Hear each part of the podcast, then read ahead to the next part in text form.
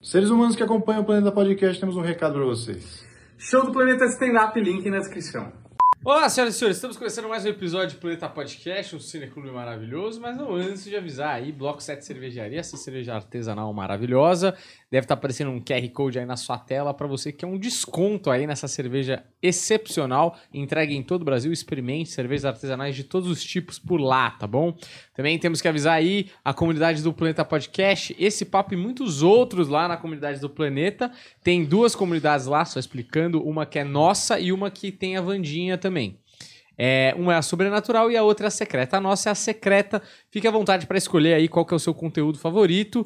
E aí sim você pode fazer parte dessa comunidade que tem trechos exclusivos, é, ingressos promocionais e muito mais por lá. Também lembrando para você que é fã da Vandinha, a Vandinha tá vendendo um curso lá, muito bacana que a gente teve a felicidade de produzir. Se você tem algum interesse aí nessa parte espiritual, em aprender coisas sobre a Umbanda, trabalhos, orações e muito mais nesse curso, veja mais detalhes aí no link da descrição, tá bom?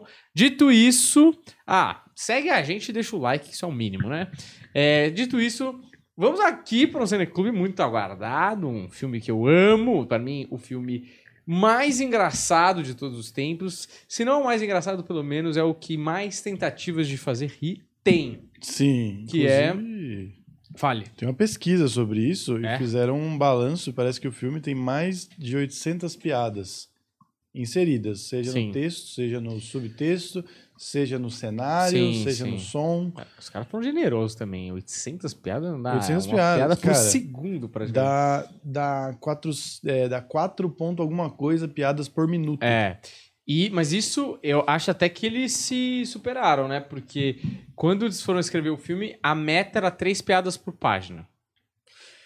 Três piadas por página, pra você que não tem noção, é muita coisa. Cada lauda corresponde a um minuto mais ou menos de filme. Isso. Três piadas por minuto é um absurdo, principalmente por quê? Porque, como gosta de dizer o pessoal, é, diretor de filme, ator, essa galera mais da dramaturgia, é, piada é um avanço lateral na história, né? Quer dizer, Uhum. é engraçado, mas a história não avança. Sim. E, mano, isso aí prova. Tudo bem que o jeito que eles fizeram o filme foi bastante peculiar, mas prova que a, a- a trama da história, o, o arco dos personagens é muito bom, né? Uhum. E mesmo com tanta piada, você ainda se. Você tá engajado na história do avião que pode cair e do drama que eles vivem ali, né? Que podem morrer a qualquer momento. Mas sabe que eu acho que a revolução do, do, do Airplane, apertem o cinto, o piloto sumiu, que a gente nem falou o nome aqui, né? que Exato, Me exato. antecipei falando da, da quantidade de piadas, tá justamente em ser um filme com cara de filme. Porque existiram outras comédias, outros é, nesse estilo besterol, desde Irmãos Marx, né? Inclusive com é, piadas por minuto, assim, de maneira absurda. Se você pegar o Diabo 4, você tem, mano, ou isso ou mais do que isso no Uhum. texto, né? É. Porque, e, no- e no e quando eu digo texto também ali, eu tô dizendo não só no, no diálogo, mas também nas ações, né, que são escritas. Pô, você pega um- o, o que o, o que o, o Groucho fazia no texto, você pega o que o, caralho, o, o Har, Harpo, como é o nome dele, caralho? Que o irmãozinho irmão? que é, que é o, que é mudo, O Chico, Harpo. Harpo Marx.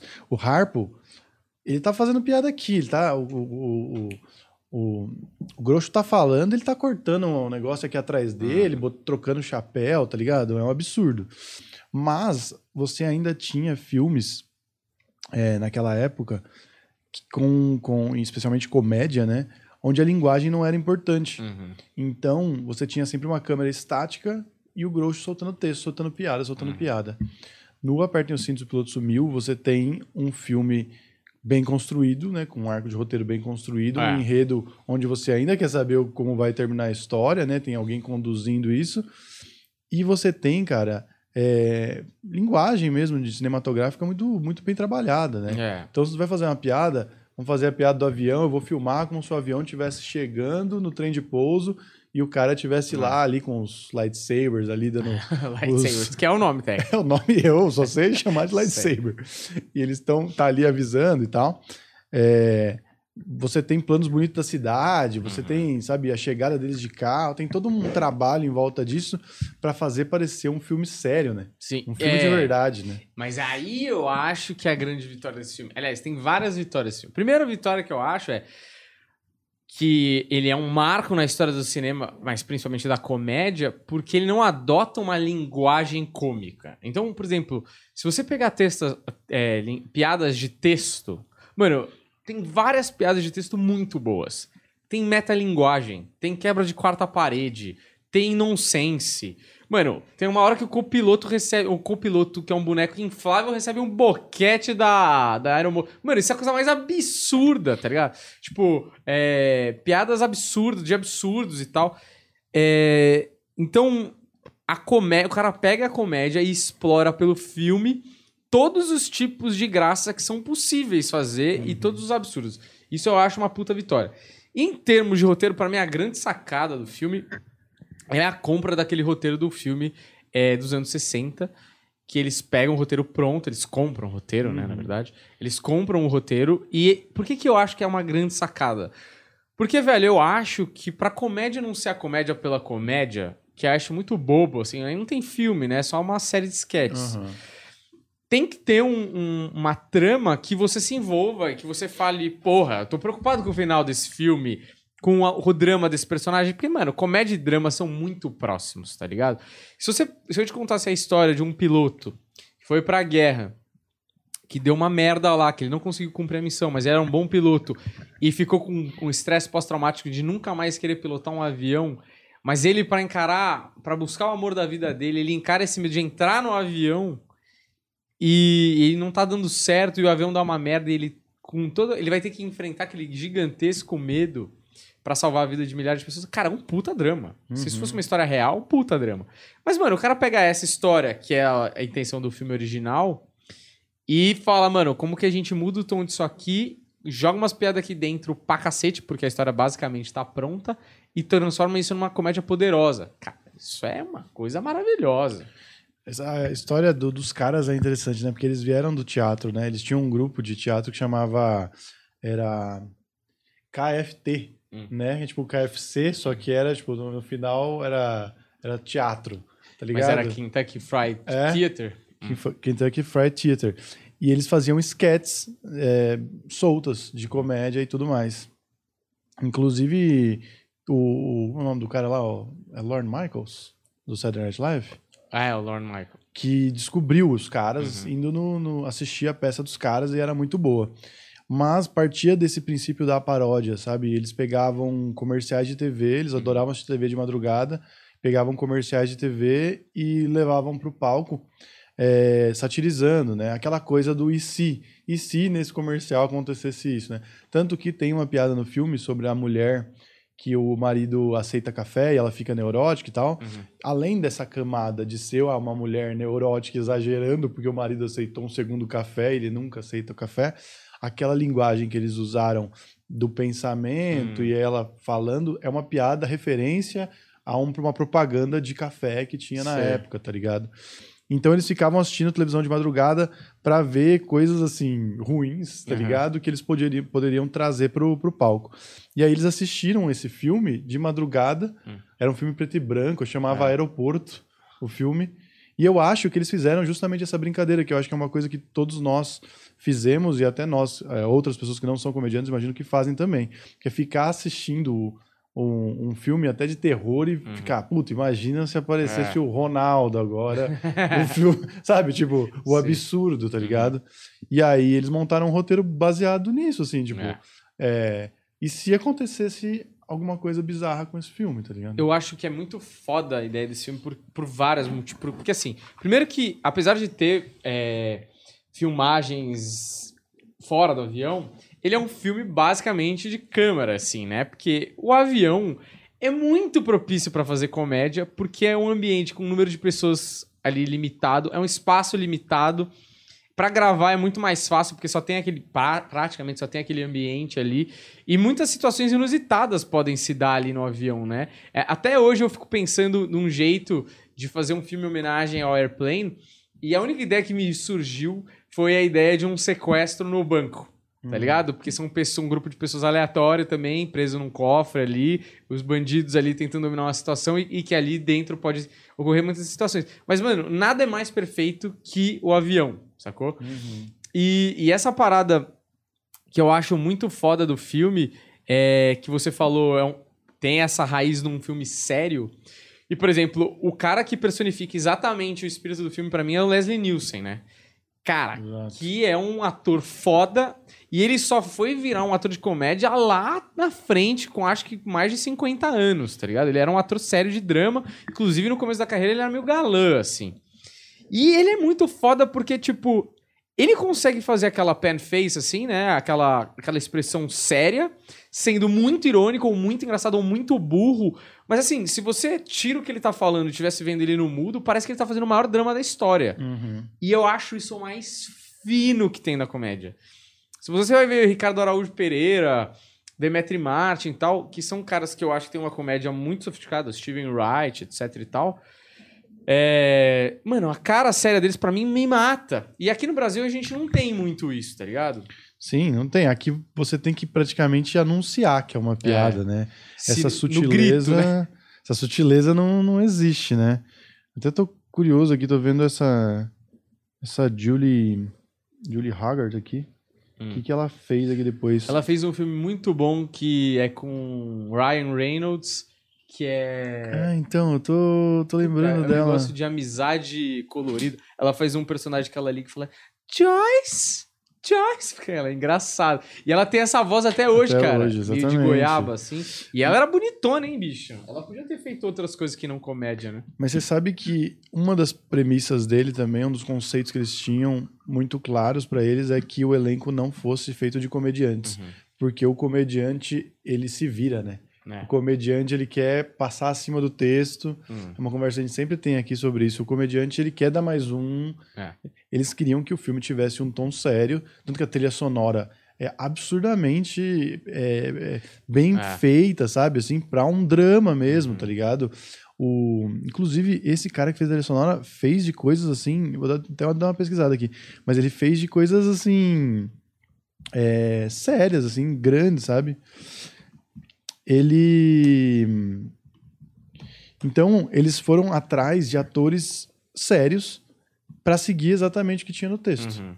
Isso. E dar esse tom de que realmente, apesar de, mano, tem uma hora que você, você, puta, você, você fica até meio cansado, já sabe que toda hora vai ter alguma gracinha, tá é. ligado? Mas a ideia era que continuasse te surpreendendo. tá É, mas é que eu acho que é porque a gente já sabe. O cara que vê pela primeira vez, o cara fica em choque, assim. O cara fala, não é possível, o cara não consegue parar de fazer rir. E o que eu acho foda é, é isso mesmo. O- a, a principal estrela do filme é o roteiro. Porque, mano, o roteiro é tão recheado de piada que, mano, pros, pros atores ficou fácil até. Faz um drama e o resto a gente resolve.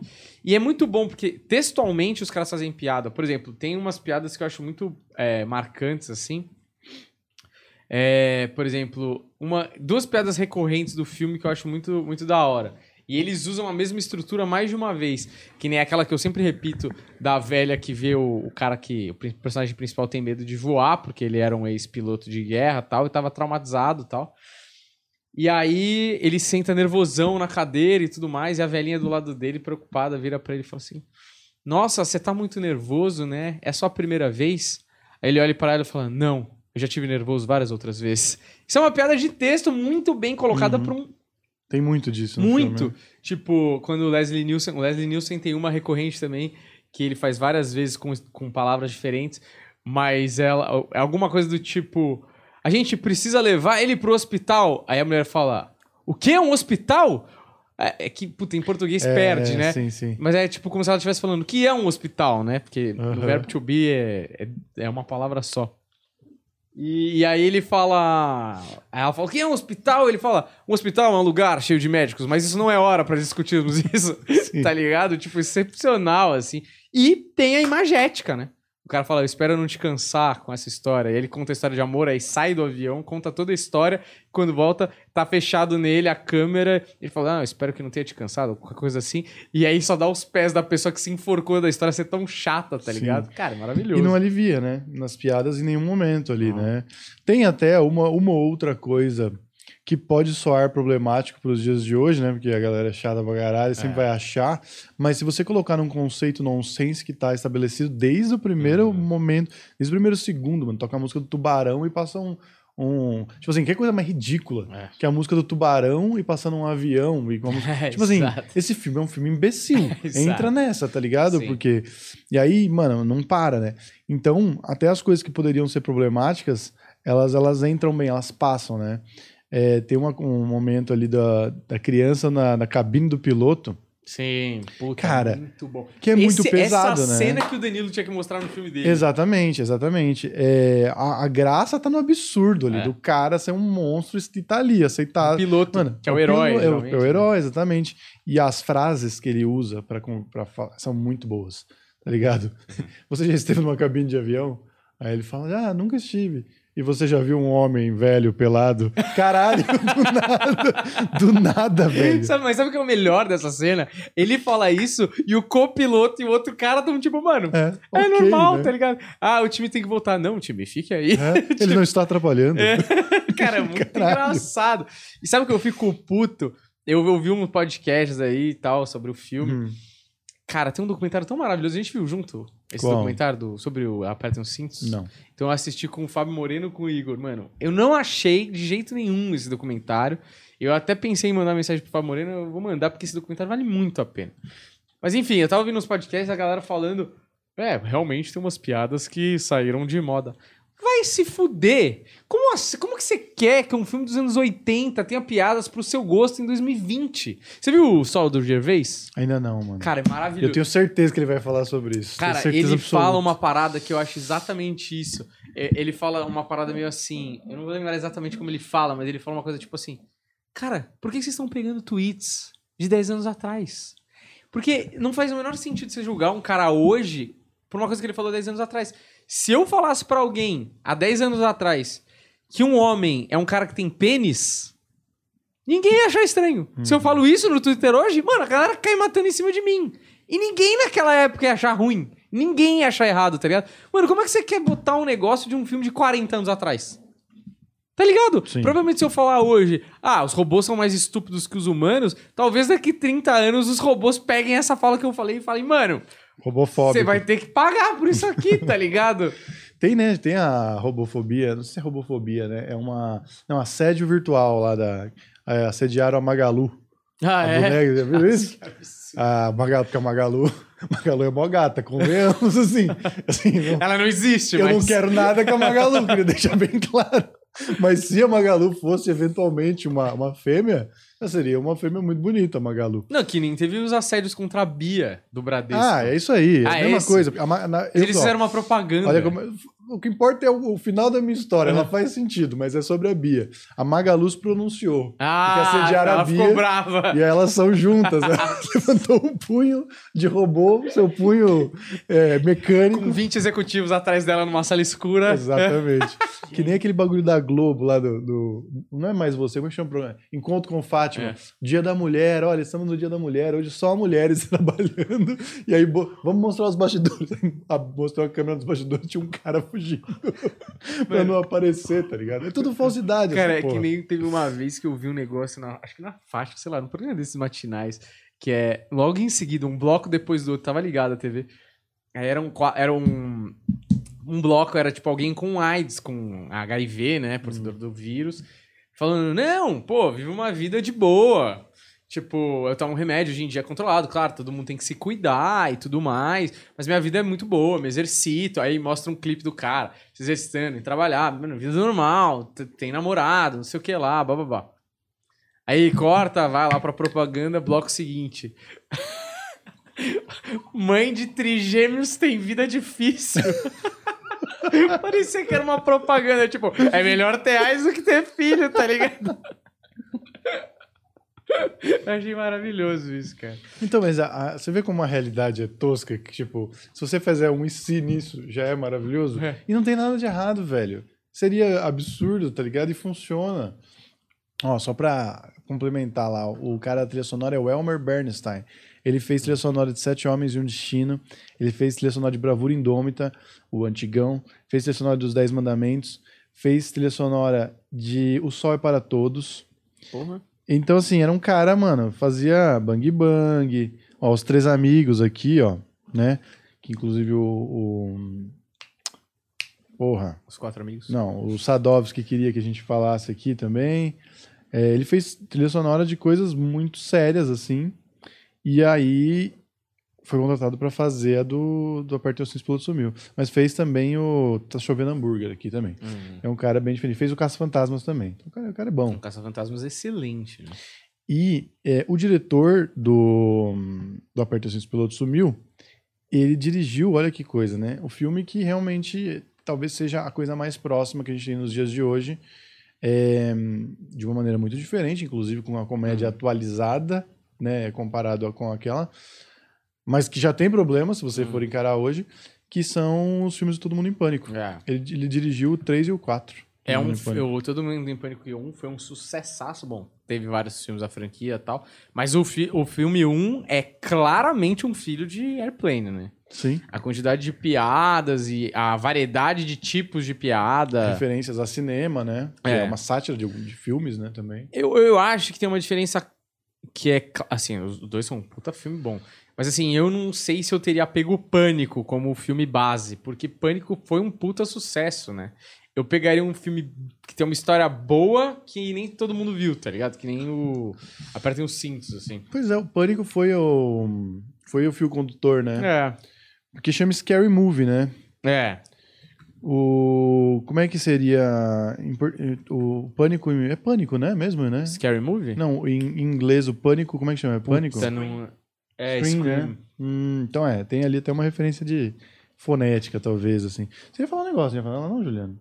Não, é, é- é quando vocês estavam falando sobre é, o assédio com a robô, é que, tipo, é meio estranho o pessoal se importar com a robô, enquanto, tipo, as operadoras de verdade, tá ligado? O pessoal manda se fuder, é, faz as garotas chorar e, tipo, ninguém ligou durante todos esses anos. Aí vem alguém xingar robô e, tipo, todo mundo fica comovido, sabe? Mas isso não é a prova cabal que as pessoas gostam de ser o paladino da verdade e da justiça por uma pessoa que nem tem sentimentos? Pois é. Você tá defendendo os sentimentos de alguém que não existe, cara. Você tá jogando isso pra plateia ou não? Total. Você que é o banco, né? Essa pessoa que eu tô falando. O banco que faz uma propaganda. Olha, milhares de pessoas estão abusando verbalmente porque ela é uma mulher. Ela não é uma mulher. Ela é uma voz. Poderia ser. Por que vocês não colocaram a voz do homem? Você acha que se fosse a voz do homem, os caras iam falar: Ah, vai tomar no cu, Alberto! É Porra, mandei fazer. o negócio." Banco é chato, velho. Tá ligado? O banco é ineficiente. Já acho machista vocês colocaram uma mulher pra trabalhar pra vocês. Exato, Tinha que ter tá colocado ligado? um cara, né? Exato. Não. Aí iam falar, mas que preconceito, colocaram um cara. É, já não empregam nem robôs mulheres. tá ligado? Poderia ter dado pra um dublador homem a porra do emprego. Tá ligado? Tipo, dá pra problematizar de todos os lados. Um inferno. Aí, o Vini vai cortar eu falando essas merdas que vai dar Vai dar não, 8 vai milhões de views. Ser filha da puta, além de ser o inimigo do amor, é um filha da puta com as robôs. Mano, mas isso é um negócio muito sério que tá acontecendo. Inclusive, a gente, vamos abrir um parênteses aqui, aí depois a gente volta. Só, só pontuar, né, que assim como o Pânico, o Todo Mundo em Pânico é um. É um uma, uma homenagem ao Apertem os Cintos, Apertem os Cintos é uma homenagem ao, ao, ao Diaba 4. Tem uma piada, velho, que ele tá, tipo, se arrumando no espelho, e aí depois ele sai, e não é um espelho. Que, tipo, nem é uma piada engraçada, mas é uma piada surpreendente. Então, tipo, parece que todas as coisas possíveis relacionadas à surpresa, a mexer com gatilhos, eles usaram. E existe essa piada muito parecida no, no Diaba 4. Hum. Que uma cena, inclusive, que no meu TCC a gente fez meio que uma homenagem à comédia. E a gente refez algumas cenas do Diaba 4 com atores hoje em dia.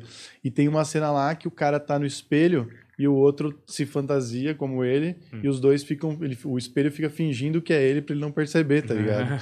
que depois eles acabam saindo do espelho e você entendendo, né? Que, que não é isso. Que tem essa cena, o cara tá se arrumando lá e depois a câmera fecha e ele sai do espelho, É. que é só o arco, né? Mas o que que eu tava falando? Ah, ó, parênteses.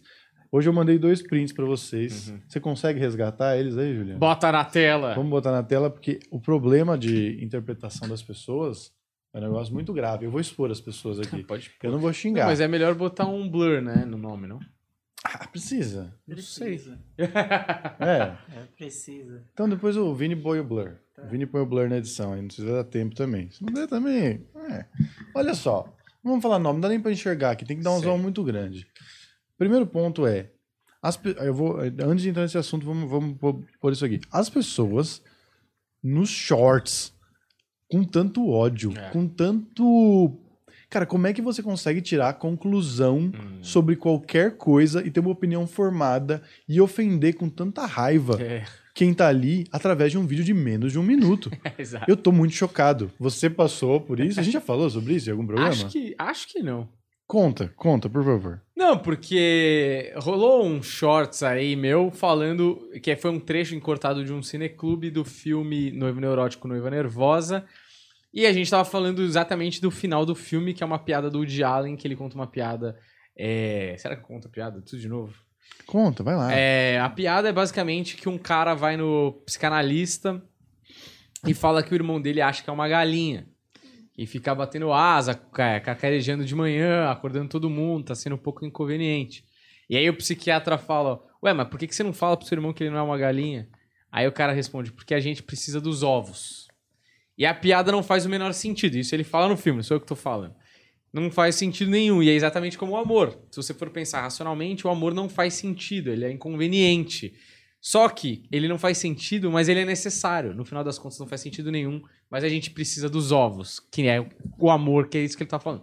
E tava comentando sobre isso, e eu falando, defendendo o ponto do Allen, que é um puta Explicando, gênio. trazendo pra nossa linguagem mais, mais mastigado, né? Exato, falando que, porra, você tem que ir na festa. Às vezes você não é grandes fãs dos amigos da sua namorada, mas você tá lá na festa porque você abre uma concessão.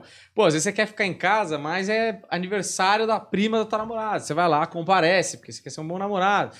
E você abre várias concessões. E, e se você pensar racionalmente, não faz sentido nenhum, porque era muito mais fácil se a gente fosse é, animais que se completassem suficientemente sozinhos. Você vai em casa, você dorme sozinho na sua cama, o seu banheiro tá organizado do jeito que você quer, você come exatamente o que você quer. Você vai no cinema, você vai abrir o Netflix, você... racionalmente Uhum. é muito mais fácil, não tem conflito numa vida só. Se você pegar grandes filósofos como Schopenhauer, o cara vai falar que a liberdade só existe quando você está sozinho. E se você não consegue ficar sozinho, talvez a sua companhia não seja tão boa assim. Então, isso aí tá tudo bem estruturado. Agora, é necessário. O homem é ser social e tal, e precisa do outro, e precisa do amor, e, e essas concessões são importantes para que haja respeito entre nós, e que seja um dia meu, um dia seu, e, e tudo tá muito lindo, cara. E o amor é muito maior, eu acho que vale muito a pena, blá, blá, blá, blá. Eu falei isso, só que talvez a gente cortou ali de um jeito que ficou só a primeira parte. E tudo bem também, foda-se. Eu, eu, sinceramente tô nem aí que Aí- ficou a primeira parte só, entendeu? Mas ainda eu defendo ainda que a primeira parte ela é capaz Sim. de ser compreendida eu acho. se você tem o mínimo. Não precisa nem ter esforço. Você É. tem um mínimo de, de capacidade de, de viver em sociedade. Você precisa de uma capacidade mínima de interpretação de texto. Inclusive, É. né, é, visual, de você. tom de voz e tudo Uhum. mais. Então já é problemático pra galera não É. entender. E mim. aí a galera, tipo, começou a chover ódio do tipo, falta Jesus no coração, esse cara é um mal amado, esse cara é um egoísta. Vai morrer sozinho. Esse cara vai morrer sozinho. Esse cara é quando tomar um chá bem dado, vai sossegar. É, como é que eles falam? É, ele nunca se apaixonou. E coisas do tipo, assim. É, esse cara é um babaca mesmo. Mas eu acho, o que, eu me, que me pega nessa parada é o seguinte. Como o seu sistema de crenças é tão frágil que por um vídeo de 20 segundos numa rede de um cara que você nem conhece, Uhum. muitos ali nunca me viram na vida, pode abalar tanto as suas, a sua fé no que você acredita, ou no que você acredita que você está vivendo no momento, que você precisa despejar um ódio em mim. Por isso eu sou um cara seguro e falo, não, não concordo, eu acho que o amor é lindo, a minha vida é perfeita, é, você... O amor faz todo sentido racionalmente pra mim, blá, blá, blá, blá, blá. Cara, eu viria o vídeo, tá, próximo. Passa tá. pra frente. Por que, que você precisa... Um babaca mesmo, puta de um mal amado, não sei o que. Você fala, caralho, você é tão frágil assim? A gente tá criando uma, uma, uma sociedade de meninos plástico bolha, né? E é uma desculpa, na real, né? A fragilidade é uma desculpa que, na, na verdade, é, vem da maldade, do ódio, que você só quer destilar. É. Porque ali é uma oportunidade que a, que a galera achou. Sinceramente, eu fico pensando, onde estão essas pessoas realmente ofendidas? Eu entendo que esse fenômeno dos ofendidos, eles ele reverberou e hoje em dia todo mundo tem preocupação no que vai falar. Entendeu? Até pessoas que concordam com a gente no discurso. é, no discurso limpo das coisas, quando estão é, em sociedade, quando estão numa situação com pessoas que não têm tanta intimidade, toma cuidado e até tenta, tipo, não, vou tentar aqui não rir dessa piada ou julgar essa piada, porque existe essa patrulha. Mas eu não conheci, sinceramente, uma pessoa de verdade. Onde estão essas pessoas ofendidas? Porque não é possível ser tão retardado assim, entendeu? É muita burrice, cara. E eu acho que é só uma oportunidade que eles acham. Sim, é. E sabe o que é uma merda? De, de certa forma, a gente se beneficia disso. Uhum. Porque o seu vídeo vai acabar chegando a um milhão É. só de ódio, tá ligado? Isso é absurdamente. Tipo, a gente teve nas outras redes sociais com uma galera mais jovem já uma outra interpretação da coisa, É. né? E não tô dizendo nem que o jovem é mais inteligente que o velho, porque tem tá, muito jovem debilóide aí também, entendeu? É. Não, e eu acho que tinha uma parcela maior, talvez não toda, mas é uma parcela maior no Instagram que me conhecia, eu achei. Assim, Acho que sabe? sim, que foi mais pro nosso público, né? É. O YouTube acabou distribuindo mais. Mas assim, a gente acaba se beneficiando disso, né? Essa semana teve o vídeo do Bolsonaro lá, que É. o cara.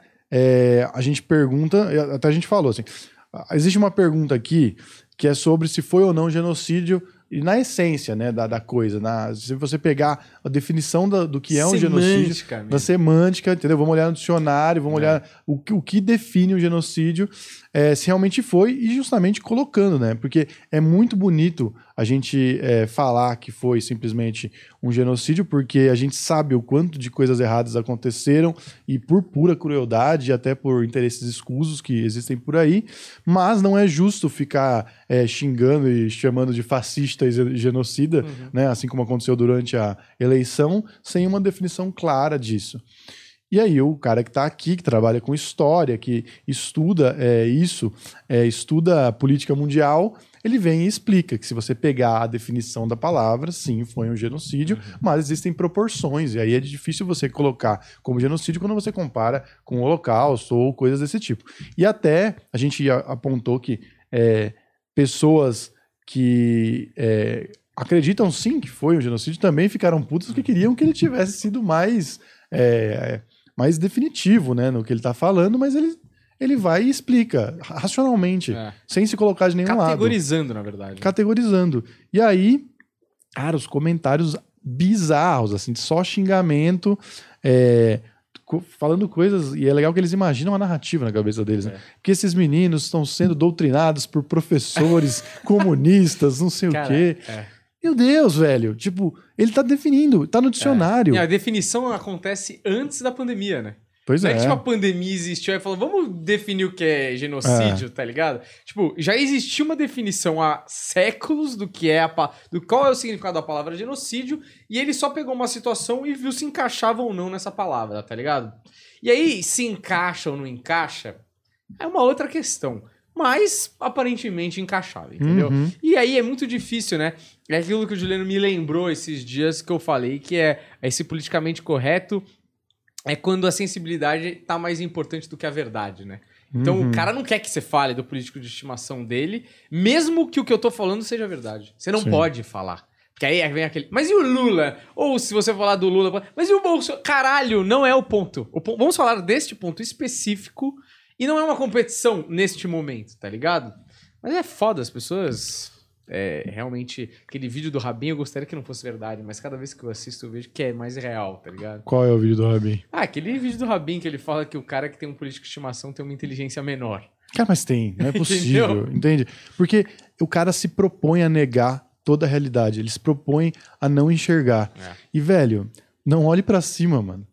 É. Aquilo ali acontece, tá ligado? É. Pode mais uma vez falar que é propaganda, comunista, o que você quiser, mas é exatamente isso que vocês estão fazendo, tá ligado? Vocês estão negando a realidade. E eu não tô falando só do, do fã do Bolsonaro, tem É. todo político de estimação que. Quem tem político de estimação tá negando a realidade, isso aí. Ué, o cara que fala que o Bolsonaro não é um incompetente, assim, não é, ou não foi, é, nesse caso aí, um mau gestor. E o cara que vira e fala que o Lula não, não roubou, ou não fez parte, pelo menos, de um grande roubo aí da nação, talvez um dos maiores da história. Cara, olha como eu tô falando mal dos dois aqui, pra todo mundo ficar contente, tá bom? Ou Mas- com mais ódio. Pra esquerda, se você fala mal dos dois, você é Bolsonaro. Pra direita, se É, você fala então. mal dos dois, você é Lula. Só que assim, foda-se o que vocês acham. Eu vou ser o que eu quero ser, entendeu? Mas, é impre- ficar da- mas o cara arruma uma brecha pra, tipo, É. ah, preciso matar. Só que é bizarro, cara. As duas, o que, que eu posso fazer se as duas coisas são verdade? Pois é. Eu, não, fico- eu ficar negando uma não me torna menos pior. Eu tenho que ver as duas realidades, cara. E é muito difícil lidar com isso. Mas o meu ponto, eu acho que a gente tinha que falar sobre tudo isso, porque eu acho que tem a ver com comédia, tem a ver com Uhum. liberdade de expressão e tem a ver com. Eu não sei se naquela época só não chegava, mas eu realmente eu não conheço essas pessoas. Eu só sei que a internet é um antro de gente maluca. Hum. E eu quero desses dois exemplos aqui, Juliano, para ilustrar como não dá para levar você que vai xingar aí nos comentários, que vai xingar no short, não dá para levar você a sério por causa desses dois comentários. Vamos colocar, Juliano. Essa, essa moça aí. Comprei o curso, a gente tá vendendo um curso da Vandinha. O que é um curso, Daniel? Explique para mim o que que é um curso. Olha, a definição de curso do latim. Porra, você compra o curso e você recebe aulas ali Aulas. e uma apostila. Estudo. E essencialmente é isso, basicamente, o que você vai aprender ali, alguma coisa, nesse caso, introdução à Umbanda e muito mais, né? Você que tá interessado, o cara já aproveita e vem. Lógico, se quiser comprar, link na descrição. Então tá vendendo o curso aqui, o Planeta produziu o curso aqui da Umbanda aqui. E aí a moça diz: comprei o curso semana passada e ainda não recebi minha leitura com a Vandinha. Você comprou o curso? Onde que é o curso da leitura? Eu não entendo, eu não, eu não consigo. Eu comprei o curso, você escreveu, comprei o curso e não recebi a leitura. Ela tá reclamando. Gostaria que vocês dessem um retorno. Tudo que é escrito aqui não há retorno. Pior que ela, ela olha, surpreendentemente, essa moça se expressa muito bem. É, bom texto. Bom né? Texto, de pontuação. Repetir retorno duas vezes na, em duas frases seguidas. É, não é um Hemingway, mas assim, a gente tem. Eu também não tava esperando tanto. A gente tem aqui, de de repente, um Paulo Coelho, entende? Então, assim, se expressa muito bem, mas assim, não faz o menor sentido. Comprei É. o curso e tô puta porque não recebi a leitura, mas você comprou o curso, não comprou a leitura? Exato. É a gente eu- nem vende leitura, É. Eu só queria deixar claro. Não, eu acho que ela. Assim. Primeiro eu fico meio puto assim, se eu vou escrever uma coisa dessa que é um pouco, um pouco passiva-agressiva, eu vou me certificar do que eu tô falando. Ela tá, é porque ela tá acusando a gente É. de fazer uma coisa errada. O que é uma coisa que é o seguinte, vou deixar só claro aqui pra galera não ter buscar em outros. A gente, o que a gente prometeu foi uma live Isso. Que os 50, 50 primeiros. primeiros têm direito a uma pergunta, que é bem diferente de uma leitura. Obviamente, pergunta relacionada ao conteúdo, né? É. Você tem uma assistência a mais em Uhum. relação ao que você tá aprendendo no curso. Exato. Que você comprou. Agora, é... você fica mal, em maus lençóis. Porque é muito ruim quando você chega agressivo e você, quando a pessoa responde, você não tem razão, né? Fica uma coisa desgostosa. Você fala, porra, você comeu meu, minha Nutella. Aí você fala, porra, eu sou alérgico à lactose, cara. Hum, como Nutella? Aí você fala, ah, foi mal. É chato, é uma situação meio... uh, Exato. Mas tudo bem. Não, e o meu ponto aí é: se você por acaso achou que você era uma leitura, você tá comprando uma leitura, Ah. você não prestou atenção, Não leu. você não leu, você tem várias etapas para concluir a compra do curso. Você tem tudo ali desenhado. O Giano fez uma super descrição do curso. Não é? E Fora isso, também tem. é, A pessoa deve ter assistido e vocês explicaram É. verbalmente. né? Diversas Exato. vezes, né? A gente falou de todas as maneiras, de todas as linguagens possíveis sobre isso. E aí o que acontece? Custa 300 reais o curso. É. Né? 250 para quem for assinante do Planeta Podcast Exato. Sobrenatural. Então aproveita, assina que É. você tem desconto. Mas assim, é uma puta grana para você simplesmente colocar no bagulho que você nem sabe o que é. Uhum. Então, assim, não- eu não consigo aceitar esse comentário. Ele tá É. errado de todas as maneiras. É. E agora eu quero que você bote o outro, Juliano. Que o outro me deixou mais revoltado ainda.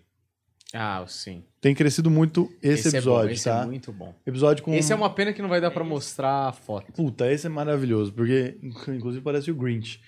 Ah, episódio Marina e Márcio, casal swinger, tá? Casal liberal. Tá crescendo muito esse episódio. Como que tá? Eu nem sei. Cara, eu acho que é com 150 mil, não tá 150 não? mil? É, tá crescendo bastante, tá crescendo Tá bastante. em amarelo?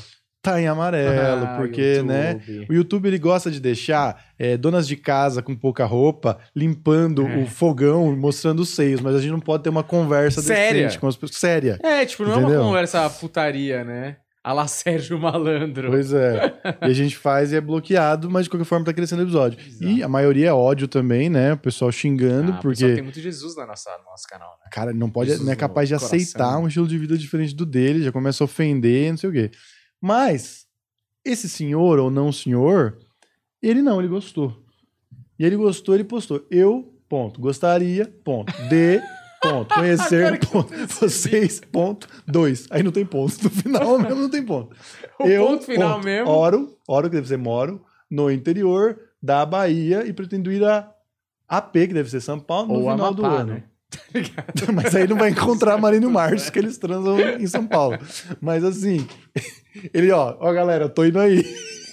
não sei se vocês querem transar, É. mas eu tô, tô Eu vivo. tô disponível.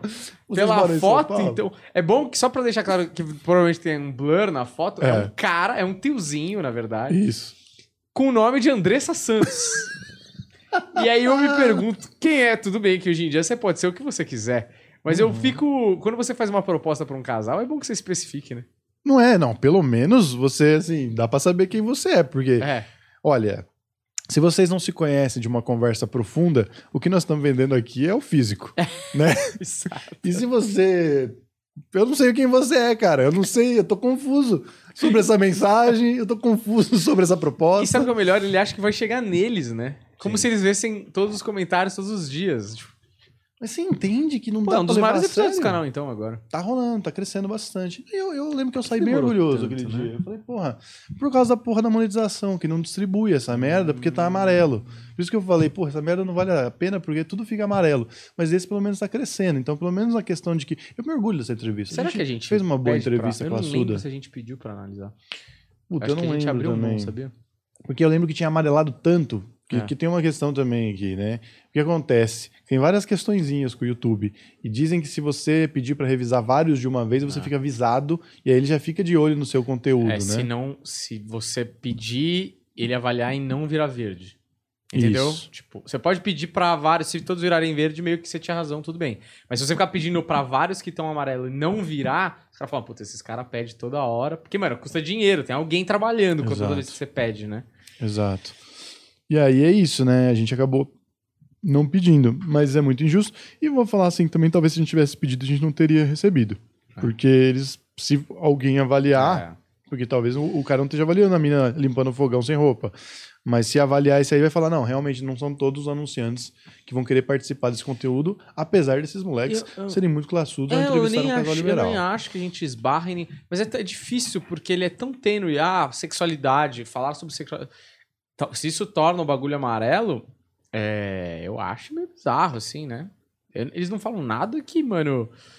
Primeiro que são palavras, né? As pessoas são muito chocadas por palavras na nossa geração, assim, né? Foda-se, cara. Eu já, diz, eu já digo, quando a gente vai fazer a avaliação do, do vídeo, a gente fala que já é pra maiores de 18 anos. Uhum. Isso já deveria bastar, Exatamente. na minha opinião. Mas tudo bem. Exatamente. Mas o meu ponto é: a gente tá falando e tem um bando de gente maluca assistindo e atacando. Uhum. E não é justo isso. Uhum. Isso é muito injusto. E eu acho injusto, inclusive, com a nossa profissão, com, como comediante, como comunicador. Você está sendo avaliado por uma barra de gente insana, que não É. tem razão, não tem sentido, não tem moral e ética, A gente tá é muito exposto, né?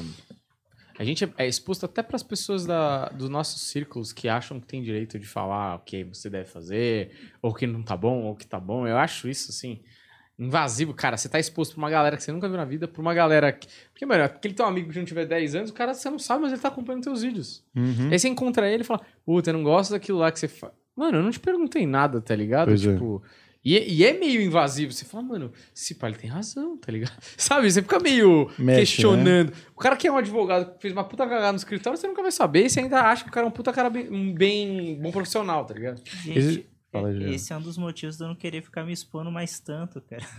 É por causa desse pessoal maluco. Hoje o Ratori mandou uma mensagem pra mim agradecendo que uma moça de um jornal entrou em contato, falando que queria fazer uma entrevista.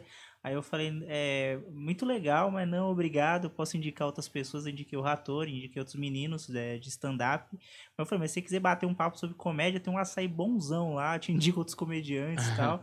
Mas... Já deu em cima da moça, então. É. Aí eu pe... Não, Não foi isso, né, respondeu. Explica pras pessoas, vai. Mas assim, tipo, cara, se quiser conversar com comédia e quiser saber co- como, é, cons- é, é, sei lá, agregar mais, eu falo. Agora, não, eu não quero minha foto estampada em nenhum É lugar. um jornal grande. Não, você é louco. Eu não- nem sei se é grande ou se é pequeno. E todas as Você entrevistas. falou o nome é tal de folha, né? Folha de. E todas as entrevistas que eu tive, cara, foi umas experiências horríveis. Assim, o pessoal falava umas coisas quando eu ia ler, tinha outras coisas escritas, assim, eu não. ah, é? Tem uma, uma de rádio que você fez que eu acho muito boa essa história. Quer contar? Não, não, cara. E, e é, é isso, sabe? E, tipo, o pessoal a- lê essas coisas e, tipo, tira as próprias conclusões e assiste os nossos vídeos tirando as próprias conclusões. O ódio também tá começando a chegar no Facebook, cara. A gente tava. O áudio? Os, os ódios, tipo, Ah, os ódios. agora que o Facebook tá crescendo, antes só tinha comentário positivo. Agora eu tava falando pro Humberto, uns comentários lá absurdos, assim, o pessoal fervoroso. Quando, quando o planeta começou, tipo assim, sei lá, 10 mil seguidores, 20 mil seguidores, assim, foi meio rápido. Foram uns três meses, assim. Mas os 10 primeiros mil seguidores, cara, só amor. Só Uhum. amor. E aí você fala, porra, mas por que no começo era só amor? Porque quando você é muito pequeno, o ódio é. Ninguém quer odiar o cara que é muito pequeno, é chutar cachorro morto. E a galera quer dar força porque, tipo, pô, cheguei aqui primeiro, é um, é um lugar novo, tem pouca gente, é legal pra caramba o que os caras estão fazendo, vamos dar força pros caras continuar. Depois que fica muito grande, você começa a atingir a galera porque o cara fala, esse imbecil tá falando uma coisa que eu não concordo, numa posição de destaque que eu não tenho. Uhum. E isso incomoda muito as pessoas, tá ligado? Tipo, alguém que tem uma- um, um lugar que tem gente ouvindo, e a gente nem tem uma posição de destaque assim, né? Tipo, estamos na Globo. Hum. É, e o cara tá falando uma coisa que ele não concorda. Isso atinge muito o cara. Porque o cara fala, eu não sou tão bem na cabeça dele, né? Não sou tão bem sucedido quanto ele. E ele tá falando um absurdo, eu, no lugar dele, estaria falando o que as pessoas precisam ouvir. Que é uma posição de inveja misturada com arrogância, Hum. com, mano, uma- um, um molotov de sentimentos de pessoas apequenadas, né? E aí, mais uma vez, né? Ele vai descredibilizar quem tá falando pra que aquilo não faça sentido. É. Tipo assim, é... Sem tréplica, né? sem tréplica, você não vai responder muito todo covarde, mundo, não é? Você não tem como responder eu todo não quero mundo. sentar aqui e falar na minha frente o que eu falei é absurdo. Eu, eu garanto que pouquíssimas pessoas com poder de articulação e argumentação iam ganhar da gente aqui na mesa, cara a cara. E, cara, isso acontece muito, né? Tem muito disso, né? Do cara que é xingado na internet, aí vai pra rua e fala, tá, mas por que você não gosta de mim? O cara não sabe nem explicar, tá ligado? O cara só não gosta porque tem um problema pessoal na vida dele. Leviano, né? Enfim, só queria desabafar, acho que durou uns 25 minutos, talvez. Agora assistam, apertem os cintos, hein? Fa- falar a última coisa. O Bill Burr, ele fala sobre isso também, né? Ele fala que a partir do momento que eu pensei uma coisa e falei, entra na cabeça da pessoa, ela faz todo um É. liquidificador Uhum. lá e, Com o de- background dela, e- com as e- vivências. e sai de outra forma, sabe? Eu não tenho. É, qual é mesmo? Culpa, eu acho. de- É. Se a pessoa não sabe interpretar o que eu tô falando. Eu não lembro muito bem como é que ele fala, mas tá no último solo dele isso, né? Tá. Sim. É, isso passa por, por todos os traumas da pessoa, não é justo, tá ligado? De quantas pessoas, né? Eu tenho tentado defender um pouco isso no, no meu show, sobre que os gatilhos eles são muito independentes, que a gente não tem obrigação de saber, e as pessoas têm que ser capazes de lidar com seus próprios gatilhos. Entende? Porque senão, velho, o mundo. Se a gente É, não colocar como. cobertores em todos os. o chão que existe no mundo, em todas as quinas que existe no mundo, isso é impossível. Algu- Sempre alguém vai se machucar. A gente pode colocar cobertor pra você não bater a cabeça, vai ter um cara que é alérgico. É. Fudeu, matou o alérgico, É entende? É, o vídeo dá. Do, o vídeo do Natal, sobre o Natal, teve um comentário assim, falando, ah, eu também Ah, concordo. isso é muito bom. E eu acho que, tipo, deveria acabar com as festas. Caralho! E, quem- e não ter fogos, assim, pra gente não ter que. Nossa, cara, eu achei meio estranho esse comentário. É, só assim. pra explicar, eu falei que. na- eu falei, ó, eu já tô me retratando aqui. Talvez não seja uma informação tão precisa, tá? Mas, de fato, ficou essa lenda urbana por, muito, por muitos anos aí. Isso é muito bom. que o Natal é um- uma das datas comemorativas com o maior número de suicídios. Foi isso que eu falei. Mas o planeta também é uma obra de ficção. É. Isso aqui não é que, verdade. sabe o que é foda? Eu fico com a sensação, às vezes, que é aquilo que você falou. Tipo, o cara cortou uma parte do, de um trecho de uma conversa completamente banal e jogada, assim. Uhum. E vira, parece que uma notícia jornalística, né? Parece que eu tô numa bancada do Jornal Nacional. Boa noite. O Natal foi comprovado cedo. Não tá ligado? É um negócio mal conversa fora. E aí a galera começou a se. A maioria, nesse caso, nem teve hate. A maioria falou: é mesmo, o Natal é uma É coisa meio triste, meio foda. Porque é mesmo. E eu só repliquei isso porque a sensação que eu tenho é meio essa no Natal Uhum. mesmo. É meio melancólico se você é adulto, né? Até pra nós que somos amados. É. Não é? Eu nós acho temos uma... boa família, É. temos pessoas que gostam da E, gente. e eu acho, sabe por quê? Um dos motivos pra mim é do Natal ser tão esquisito é porque o Natal ele tem uma aura de é, vamos tentar. É, isso eu falei pra mim mesmo. o cara ficando louco. É, de tipo uma parada meio de ser que nem Jesus. Hum. Essa parada que é o cara perfeito, que doa e darará e tal. E aí eu acho que tem uma parada, tipo, que você encara a tua família no Natal e fala, mano, não sou muito parecido, tá ligado? Eu tento ser o melhor que eu posso, mas, mano, chegar nesse nível de bondade, Impossível, né? de doação e não sei o que, cara, eu acho que tem um. E eu acho que até que é importante. E aí a família te abraça, mas você olha pra tua família e tem os pedaços quebrados ali dentro da sua própria família que você sente desconfortável e tal. E é por isso. E aí o Juliano falou que a mulher falou: é, realmente é muito ruim Natal. Por que a gente não bane esse feriado? E é isso que ele falou, tipo, eu acho que é o egoísmo elevado à décima, né? Ah. Gente, você quer destruir o Natal, o Grinch, você quer É. acabar com o Natal só porque você não gosta, ou porque você não se sente bem um dia no ano.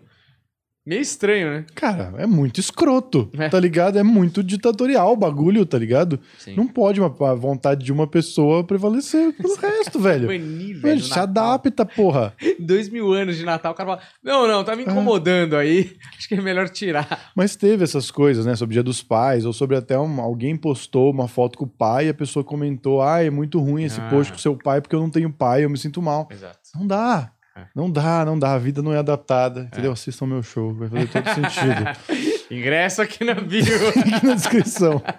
Ó, as melhores comédias de todos os tempos. Vou fazer aqui, ó, mostrar a lista pra vocês. Mas é por número de piadas ou é crítica? Não, é a BBC botou aqui. Mas é, eu sei que em algum lugar existe essa lista aí por número de piadas aí. Mas de qualquer forma, o, o Apertem os Cintos, que é o filme com o maior número de piadas, aparece só em sétimo lugar nessa lista aqui.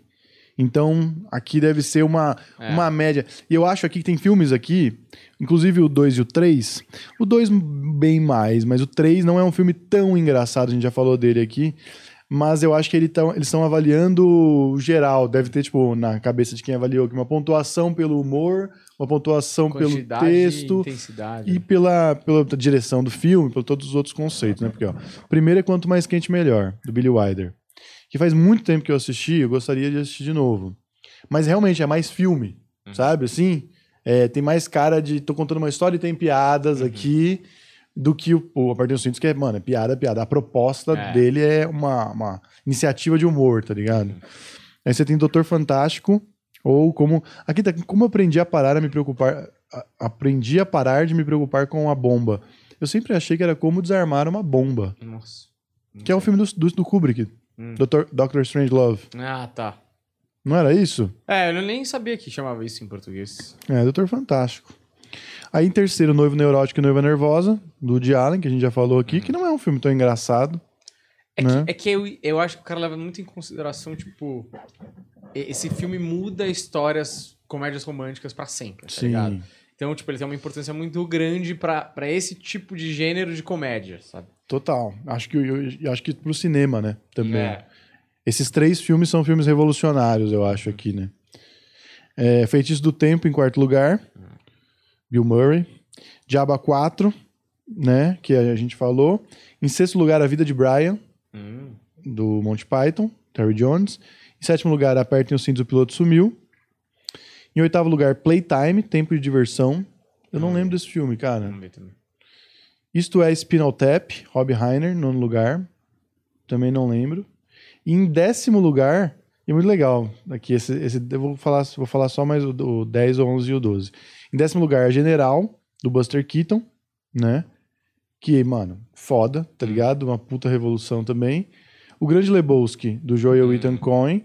Em- você vê como a, dif- a diferença dos estilos, né, É, de comédia. Tem. E Tempos Modernos em décimo segundo, Charlie Chaplin. Sim.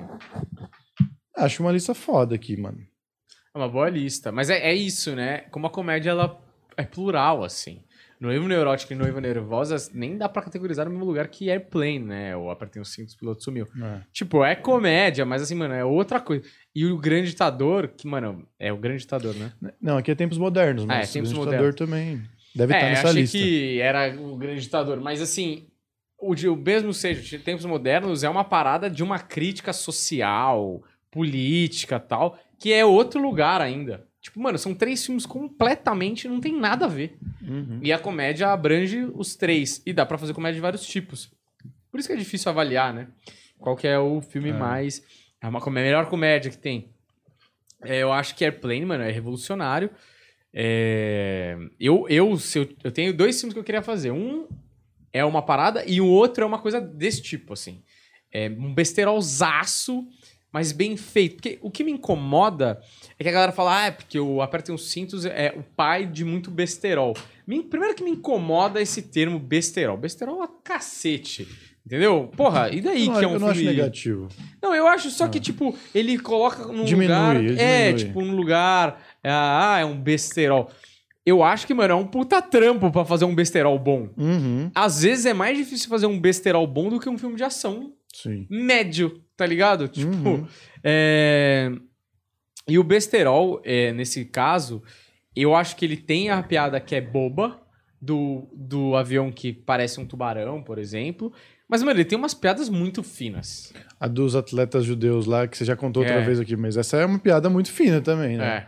E eu acho. Me explica tipo, a piada, conta a piada. Quando eu falo, eu quero que você conte pra gente ilustrar. E a, a piada era de tipo.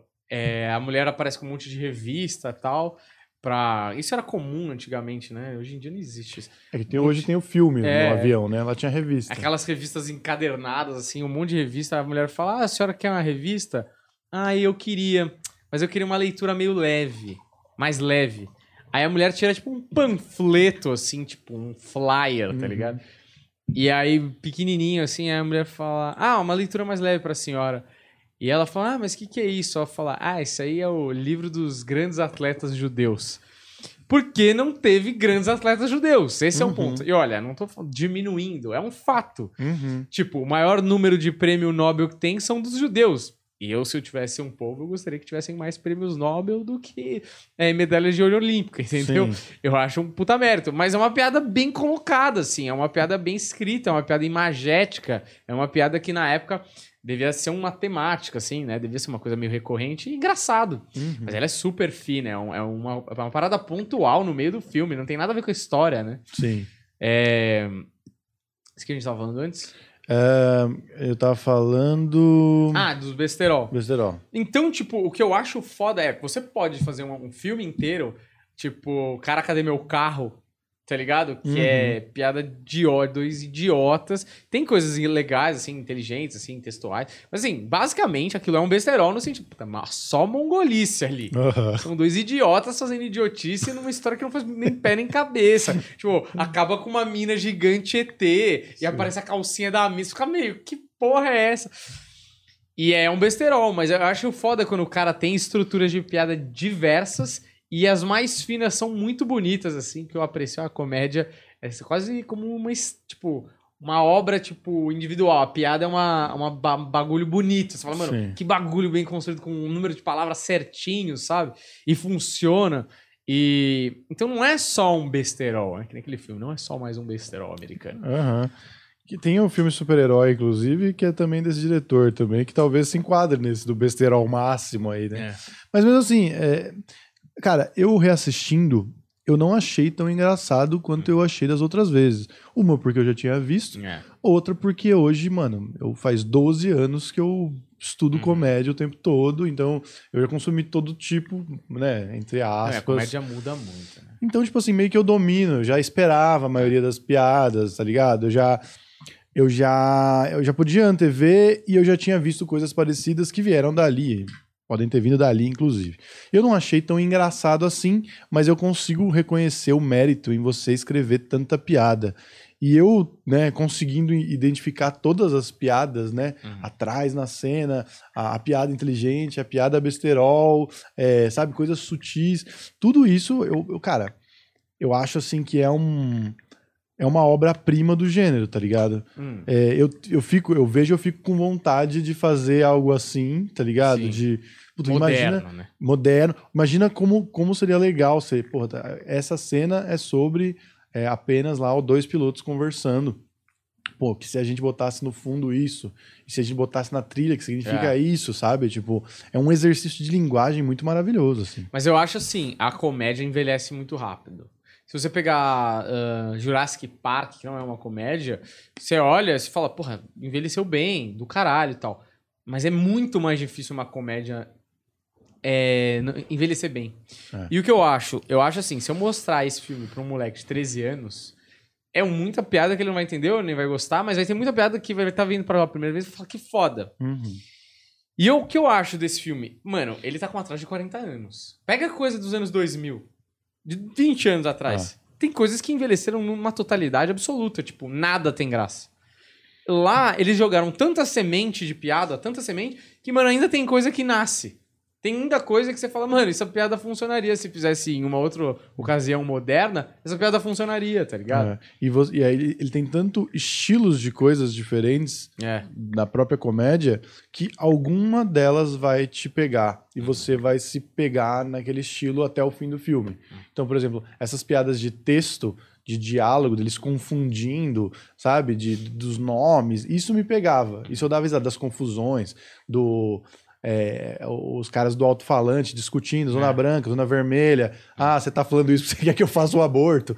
Essas coisas me pegam, porque é o estilo de coisa que eu gosto, tá É. ligado? O, cara lá, puta, pedófilo escroto com o moleque, sabe? Esse tipo de coisa improvável É. me pega pra caralho. Já não me pega tanto, por exemplo, o retardado lá que toda hora. E apesar que me pegou quando ele falou assim, é. Uma coisa assim, o avião, o avião está caindo, ele vai lá no gordo e pega. E o leão está crescendo. Ah, sim, assim. o careca lá. É tão imbecil Isso é muito bom, que meu. pega. Mas a maioria de ficar puta chato, É. tá ligado? Mas alguma coisa vai te pegar, porque os caras eles dominaram todas as linguagens e conseguiram colocar no filme, tá ligado? Eu Então, acho, eu acho tá que mérito. é um puta mérito, 40 anos, e, mano, é muito tempo. Mano, você pega, tipo, assim, claro que é uma comparação, pô, os caras fizeram um trabalho foda, mas você pega, e era muito periódico, de piadas muito daquele momento. Você pega o Cacete do Planeta hoje, é muito difícil, assim, de achar. Porque a gente fica meio, por que a gente achava tão engraçado É. isso? Tem coisas que eram muito engraçadas e, e sobreviveram, mas a maior parte, principalmente que era meio de notícias e tal, e tinha parádias de novela da época, mas assim, é é muito rápido como a comédia vira obsoleta, assim. Principalmente, tipo, se você pega um... O cara é um puta gênio. Aí você fala, ah, George Carlin, puta gênio. Mano, o cara tem 14 especiais. Pra você tirar trechos que você fala, mano, isso aqui é um absurdo de bom, já é mais difícil, porque os setups longuíssimos, mais raciocínio às vezes do que piada, e aí tem umas pérolas no meio desses 14 especiais. Mas, cara, não, não- se ele lança um especial hoje sendo ninguém, um comediante novo, muitas vezes a galera fala, nossa, muito lento, muito. Sabe? E é um dos maiores gênios da época dele. tá? Sim, eu tava pensando no mérito de, de coisas como Chaves, por exemplo, sabe? Com, como. Lógico, vem, né? Se pegar um Buster Keaton, você deve ter também ali é, coisas é, fechadas também geniais, mas que num contexto geral talvez seja um pouco mais sofrido de assistir hoje, né? Mas é, eu tava pensando, né? Comparando, a, tava numa conversa comparando é, Chaves e Chapolin, né? ou, No caso, o Bolanhos, numa sketch de 15 minutos, onde eles estão no Velho Oeste. E a, a premissa é a mulher quer tirar água do poço, aí não pode tirar, porque tem lá, acho que o Rachacuca, que tá lá e é o dono do poço, manja? E, mano, são 15 a 20 minutos de piadas deles brigando pra ver quem vai tirar água do poço. E no final cai os dois, aí tem mais um tempão de piada dos dois presos numa corda. Uhum. E é só isso que ele tem. É só esse cenário, é só essa premissa. Uhum. E é muito engraçado, tá ligado? Até hoje, assim, é um absurdo. Tem piada no texto, tem piada visual, tem piada é, é, de, de conceito também, de direção, tá ligado? E eu botei pro Theo assistir. Hum. E o Theo riu muito. A gente riu muito junto. E, e o quão genial, né? Esse cara foi com isso limpo, que funciona até hoje, continua universal. E comparando, por exemplo, com uma sketch do Porta dos Fundos, né? A sketch, eu não, nem lembro direito como é, mas é tipo assim: é, um médico vem dar um anúncio da morte da, da pessoa que foi fazer uma cirurgia para a família, e aí ele começa a falar coisas absurdas que o médico não falaria, mas que a gente sabe que é verdade na vida do médico. Tipo, ah, sei lá, foi bom que acabou mais cedo, porque eu pude ver o futebol e ver a novela. Que é muito legal, mas que é a fórmula básica do Porta dos Fundos, né? É basicamente isso que Sim. eles fazem, tipo, na maioria das sketches. Não tô falando que tem coisas é, que não é bom, Porta dos Fundos é genial, tem muita coisa boa, mas eles têm essa, essa, essa esse método de fazer essa parada, que é pegar uma situação e colocar um discurso e, apo se apo e apostar um pouco até no carioca ali, no, Uhum. no comediante ali, falando coisas engraçadas no meio para deixar um pouco mais absurdo. E, obviamente, o, o Bolanhos também trabalhava com fórmulas. Mas, mano, isso aqui me parece muito menos surpreendente do que as sketches que ele fazia há 40 anos atrás no poço, tá É. ligado? Então é. É. muito difícil a comédia perdurar, assim. Isso aqui é um mérito real, tá ligado? É, então, eu acho assim. é, São produções diferentes, né? Tipo, o produção tem que fazer dois vídeos por semana e, mano, é uma máquina de moer. É, eu acho Culpa que. do público um pouco também, né? É, exato.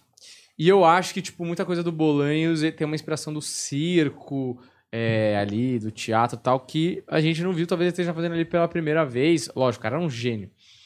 Mas eu acho também que é o seguinte, o humor pra criança, ele tende a perdurar mais, assim, é a sensação que eu tenho. Porque, por exemplo, se eu coloco um Ninja da Pesada pra pessoas de 30 anos assistirem, e ele foi feito pra pessoas, tipo, molecada assistir, tipo, 20 adultos assistirem. Os meus alunos assistiam, e tem umas cenas que nem deviam, mas assistiam e achavam graça. Porque tinha um humor físico, nem necessariamente estava entendendo toda a história, passavam umas piadas por cima da cabeça, mas eles achavam graça. E tem o gordo, né? E tem o gordo, ele gordo é cai, foda, o gordo ele é é um ninja, ele é atrapalhadão, não sei o quê. Dura mais, eu acho, né? Engraçado. Agora, o humor mais falado, ele tem a tendência a, a perdendo a graça, porque você já viu aquela piada. Porque quando uma piada é muito boa, o cara pega aquela fórmula e esgarça. Não o próprio cara, mas outras pessoas vão fazendo essa piada de tantas formas que a surpresa por uma próxima geração já não é mais surpresa, né? Quando você ouve uma piada é, que você fala, puta, eu já sei onde ele tá chegando. Puta, você sabe, a gente que é comediante, sabe onde o cara do comediante tá chegando. Talvez daqui cinco anos essa piada não funcione mais, porque vários comediantes usaram a fórmula óbvia, que a gente que era mágico sabia o truque, muito fácil.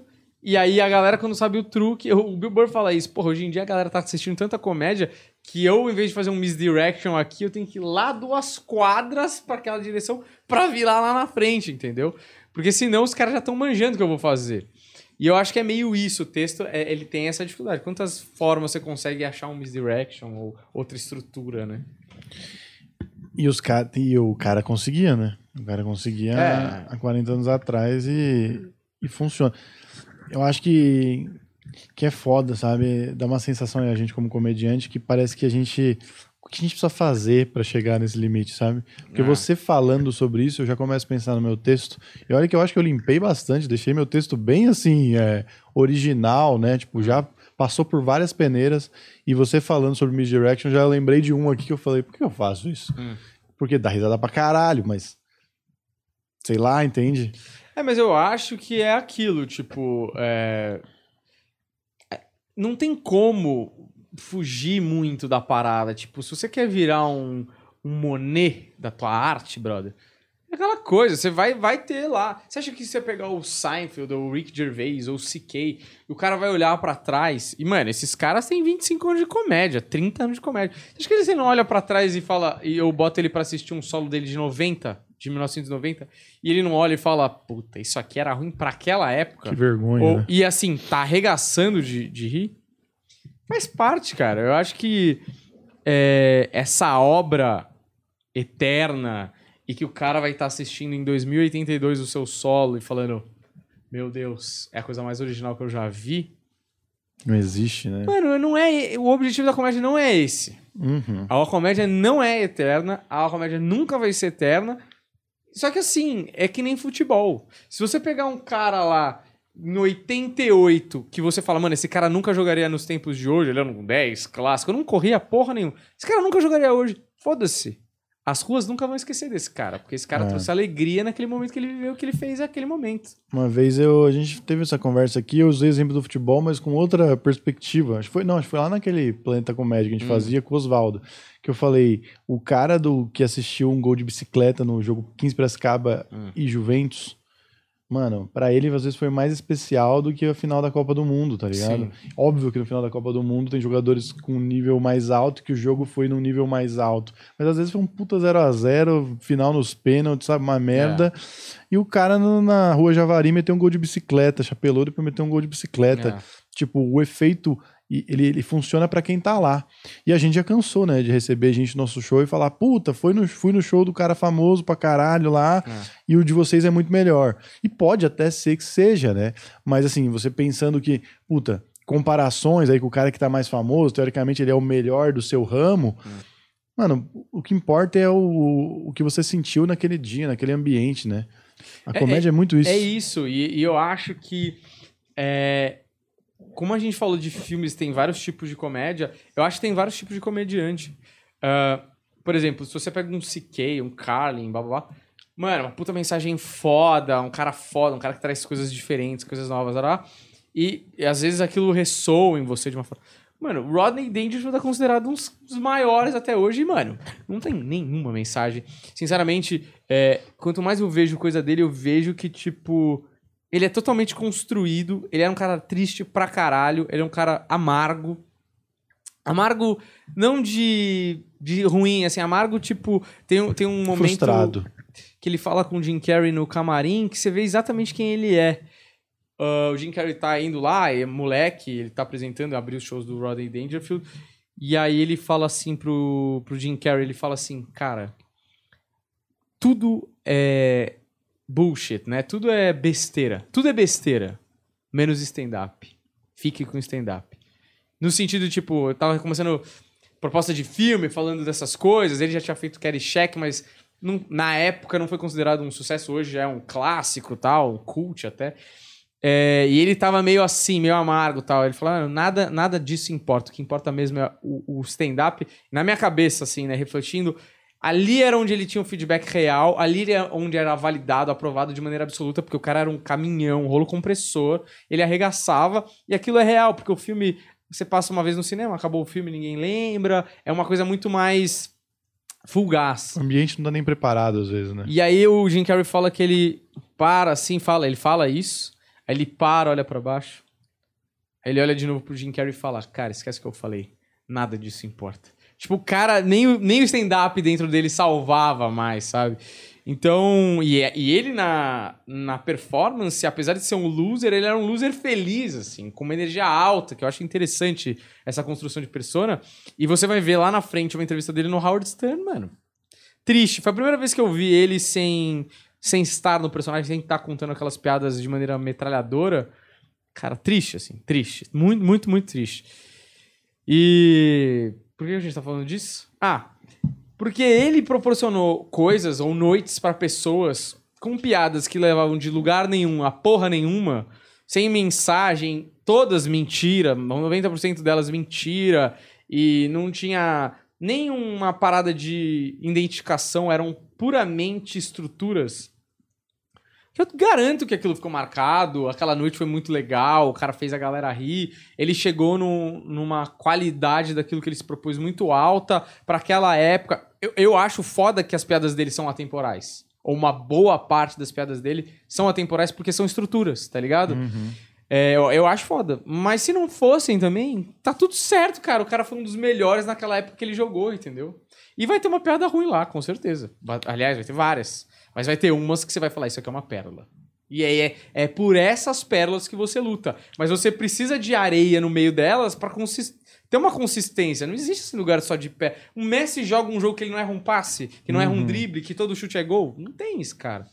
E a questão é que, teoricamente, a obra tem que ser os seus melhores momentos, né? tem É. que ser os seu, seus highlights. É. Que hoje em dia o mundo vive só de highlights também, né? Uhum. Só que é tanto conteúdo que às vezes o, o highlight do cara nem é o, o melhor momento, realmente.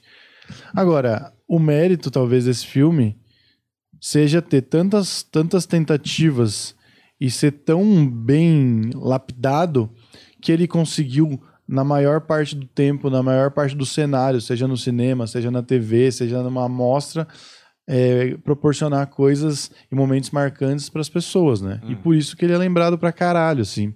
Eu, eu acho, assim, que é um dos filmes mais citados quando se fala de comédia, assim, sabe? É, eu acho que tem coisas legais de se falar. Por exemplo, no filme do National Lampoon que tem na Netflix, o cara que escreveu uma das revistas mais importantes de comédia da época, junto com a Mad, que é o National Lampoon, ele sai de Harvard com um amigo dele, funda essa revista. Muito bom o filme, inclusive. Muito bom. É um filme meio documentário, né? Uma coisa meio híbrida ali. É, acho que chama putz, Estúpidos e sei lá o que, não lembro agora. Deixa eu ver aqui. É, e eles, eles fundam essa revista, é um puta de um sucesso. O sucesso é tão grande que eles fazem um filme é, Animal House, que é, sei lá o que, Clube dos Cafajestes, né? E é um sucesso o filme também. Fútil e inútil. Fútil e inútil. E aí, pra quem quiser assistir no Netflix, Fútil e inútil. E aí eles fundam a revista tal, a revista é um sucesso, aí eles sobem um degrau, fazem a- um filme, o filme é um estouro. E aí o cara, esse dono da revista, vai assistir Airplane, né? Aperta o cinto, o piloto sumiu. E ele fica em depressão, porque ele fala, eu nunca vou fazer um filme mais engraçado do que isso. E aí ele vai ficar recluso no Havaí e tal. E você não viu o filme, mas eu já vou contar aqui. É, ele se mata, né? Não por causa do filme, eu acho. Tem várias outras questões. Foi só mais um. Mas é um negócio meio tipo, não tem pra onde ir no humor, assim, pra você ver quão poderoso ele é.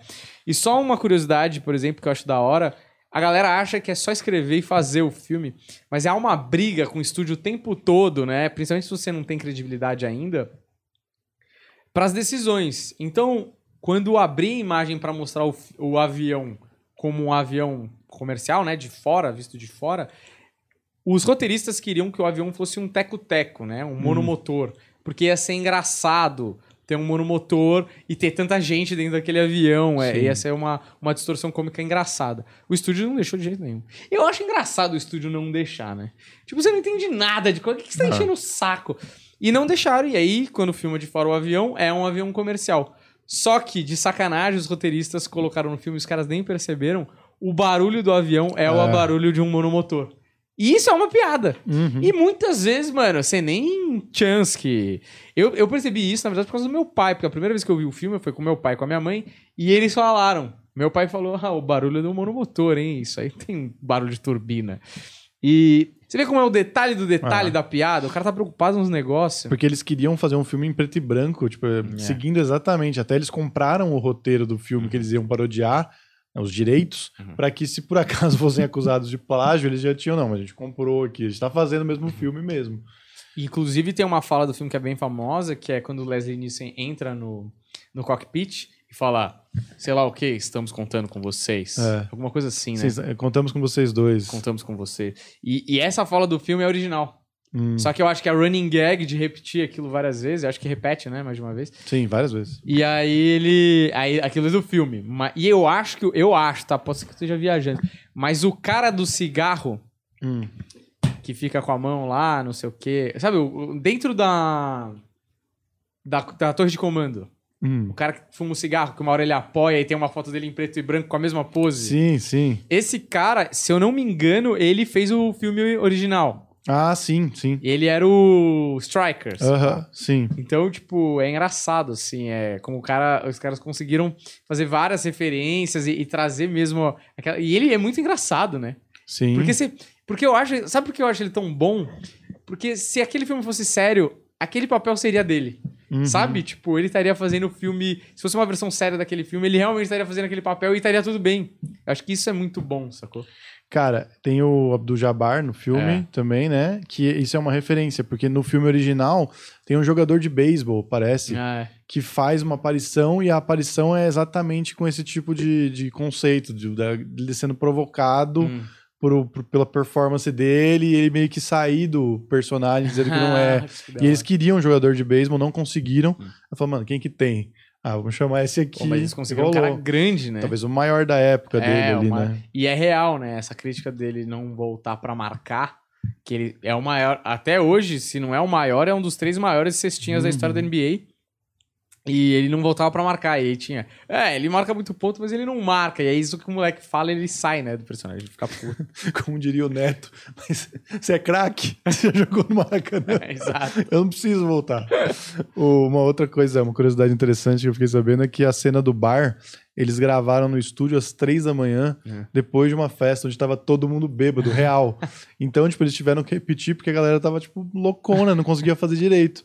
E uma das cenas que eles tiveram que repetir foi a facada nas costas. Hum. Só que tava todo mundo louco de, uma, de um jeito que eles esqueceram de trocar a camiseta do cara. Hum. Então, se você vai olhar a cena que foi pro filme, e os furos onde entra a faca pra depois pegar na base de madeira que fica ali É. proteger, já estão ali já. A camiseta já tá furada antes dele ser atacado. E é muito bom que o erro vira, parece de propósito, né? Exatamente. Você fala, mano, os caras pensaram até nisso, né? Tá ligado? Só foi um erro. Exatamente. Cara, eu, eu me surpreendi ao assistir, ao, ao não achar tanta graça. Eu achei que eu ia achar muito mais engraçado. Mas eu vi muito mérito que eu não via antigamente Sim. também, sabe? É, esse, é, é aquela coisa, né? Você- a piada tem graça na primeira vez que você ouve. Mas eu acho que, por exemplo, a primeira vez que eu vi, eu era moleque, eu devia ter uns 10, 12 anos, eu lembro assim, como se fosse hoje.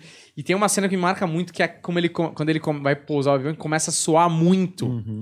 E eu lembro que a minha mãe e meu pai riam muito. Eu nunca tinha visto meus pais rirem tanto de um filme. Então esse filme me marcou demais, assim. É, tipo, como uma coisa. Como a comédia é uma coisa boa, e como uma coisa. Comédia é uma coisa que une, né? É, você tá compartilhando o riso por causa de uma coisa terceira que não tá naquela sala de verdade, né? E é muito mais legal rir junto do que rir sozinho num filme. Essa é a experiência que está sendo proposta, né? E eu acho isso muito maravilhoso, porque eu acho que, por exemplo, quando você chora no Lista de Schindler, ele não tem a potência de unir. É mais uma experiência individual, no sentido de eu tô assistindo isso, que me toca em vários lugares aqui, e eu choro, eu expresso uma emoção diante daquilo. E a comédia, por isso que você vai, quando você vai ver um filme de comédia, comédia no cinema, pô, você não quer ir sozinho, você quer ir com a galera, com os Uhum. moleques. Às vezes o cara quer fumar um baseado, porque mais, mais é, uni, une mais as pessoas ainda, sei lá. Então, é, eu, eu tenho um carinho especial por esse filme, eu acho, claro. 40 anos depois, se eu fizer um filme hoje, que 40 anos depois as pessoas vão estar comentando, ou vão achar piadas muito engraçadas, e não precisa ser o todo.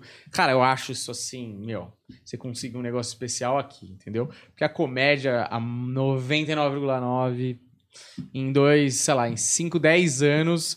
é, a gente tava discutindo Friends machista outro dia, cara. Pois Entende? é, Tipo, pois é. é. foda.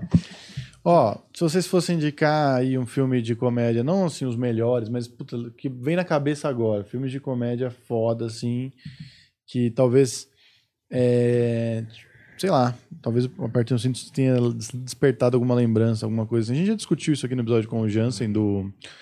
Do, do, qual foi o filme que a gente fez com o Jansen mesmo? De? É. Vocação do Mal. Vocação do Mal. Mas acho que a gente pode listar aqui agora pra, pra Os filmes finalizar. mais engraçados. É... Cara, eu acho que todos do Monty Python são bons. A Vida de Brian, que você falou. O Cálice Sagrado é bom pra cacete. Hum, é, é, o Pânico, Todo Mundo em Pânico 1, acho foda pra caramba. Acho que todos têm partes engraçadas, mas o 1 e o 2 são claramente os melhores, assim. Hum, é, Top Gang nessa linha aí, Uhum. acho bem, bem engraçado.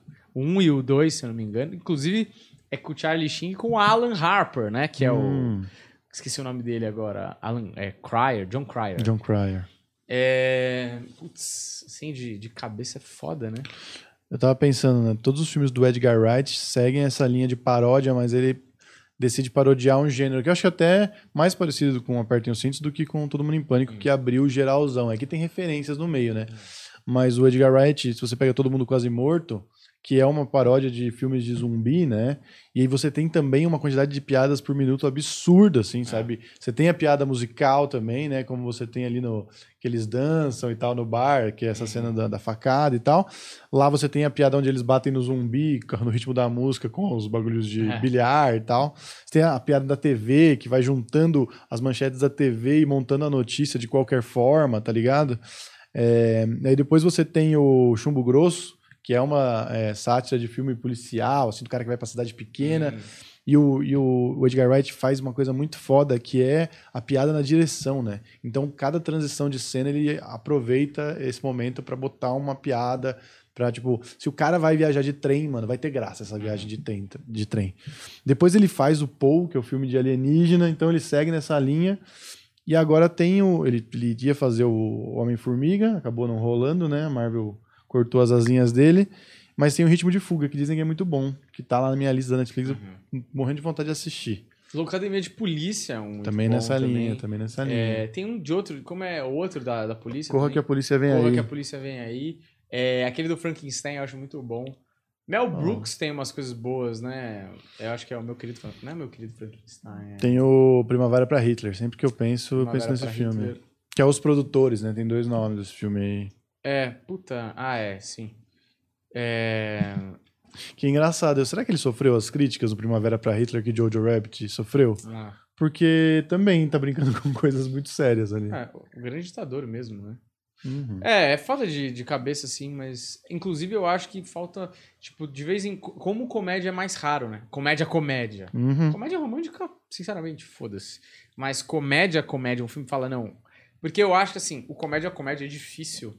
Porque quando você já coloca na frente que é comédia, você já coloca a expectativa alta. É quase como se você tivesse pra subir no palco e falar: Ó, esse cara que vem aí, hein?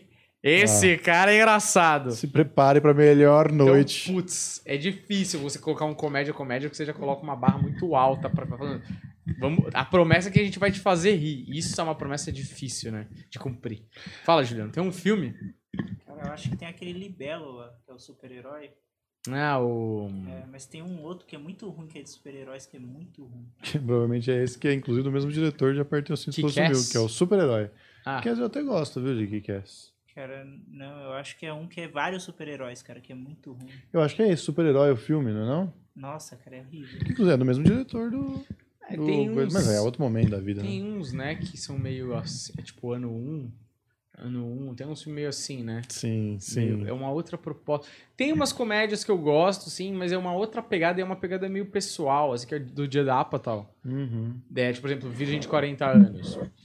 Eu acho uma baita comédia. Fez muito Só sucesso que, na época. né? É, eu acho que ele usa estruturas não tão batidas.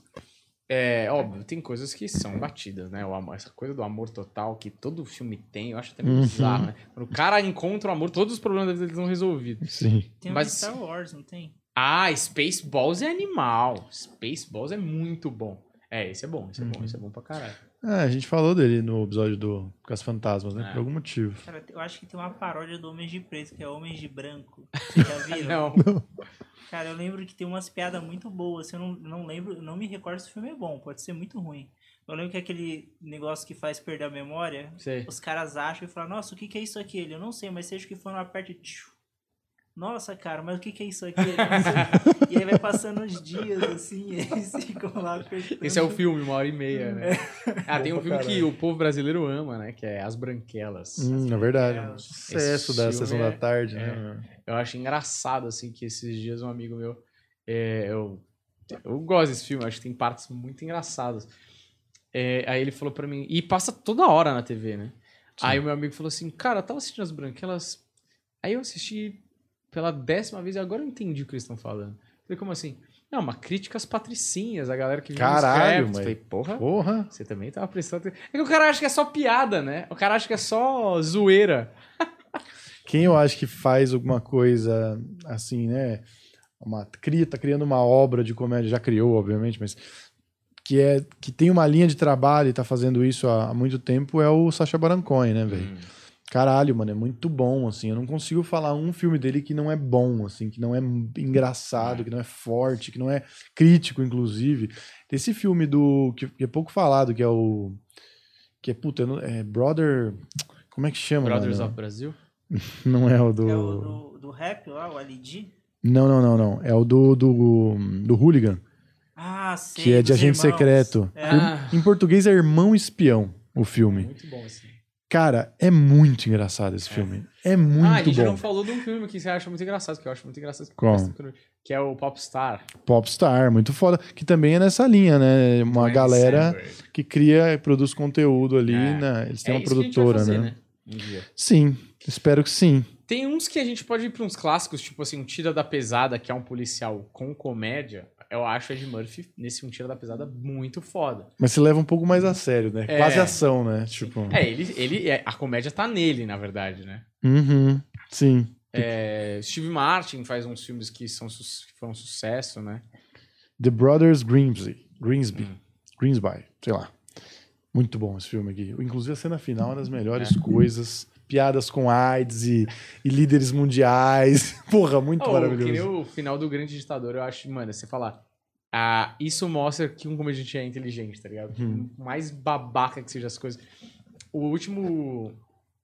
Tá ligado esse, né? Sim, é o Grande Ditador. Sim. Esse tem mais cara de. ditador, sei lá. Esse e, o, e os Irmãos Grimms não é essa ideia meio documentária, é meio tipo filme mesmo, né? Uma ficção, É. né? Ele tem umas partes que eu acho que é até, mas ele é mais é ficção porque tem uma outra atriz É. o tempo todo ali, né? É, mas eu acho que é muito bom porque, tipo, é um, ele é um ditador. Mano, até a cena da corrida é maravilhosa, né? Ele é um ditador de um país árabe, teoricamente, Uhum. é, Oriente Médio, e aí eles vão fazer uma competição de corrida de 100 metros rasos lá no país. E aí quem dá a largada com um tiro pra cima é ele mesmo, que é o ditador. E aí ele dá a largada e os caras começam a ir na frente, aí ele começa a matar os caras com a arma que ele deu o tiro, a galera começa a... E aí ele ganha pela oitava vez o ouro olímpico da porra do país dele. E ele fica zoando isso, o ditador, e como o ditador de lá é maluco e loucura e tal. E no final do filme, ele, quando ele vai fazer um discurso, ele entende que os Estados Unidos é um país superior. Uhum. E aí é maravilhoso o discurso dele, porque ele fala coisas do tipo assim: é, tudo que ele fala, os Estados Unidos faz também. É, eu queria me desculpar, desculpar porque eu fui um ditador bruto e malvado, porque eu invadi outras nações para pegar matéria-prima deles. Eu queria me pedir desculpa porque eu, é, sei lá, e ele vai falando tudo que os Estados Unidos faz e que os outros Sim. ditadores são tipo, mano, vocês são exatamente o que a gente é, só, só que vocês estão com mais dinheiro e mais poder, tá ligado? Você fala, mano, que discurso bem escrito da porra, velho. Tipo, engraçado e incisivo, É. né? Vocês viram ah, o ato falho do George W. Bush, cara? N- Sobre ah, a- do que ele, em vez de falar. Puta, eu queria achar esse vídeo é, aqui, em hein, vez mano. dele falar. O que que ele, ele. Ele falou Iraque ao invés de falar alguma coisa. Ao invés de falar Ucrânia. Ah, isso, é. Ele tava lá, né, é, tipo, falando mal do, do Putin. E ele entrega que ele fez basicamente a mesma coisa alguns É. anos atrás, tá ligado? Não, obviamente, Sim. tirando o fato de que o Putin é um cuzão, tá ligado? Mas é muito bom, né, esse tipo de coisa acontecer pra galera ver que é, a vida não é tão é, preto no branco, assim como a gente pensa. né? Exato. E é com essa mensagem. Bonito, né, Daniel? É muito bonito, mas a vida continua. Então, se você teve comédias ou outros filmes que vocês queiram que a gente fale aqui, manda aí no comentário, segue a gente, deixa o like. Muito obrigado, valeu, até a próxima. Tchau, tchau.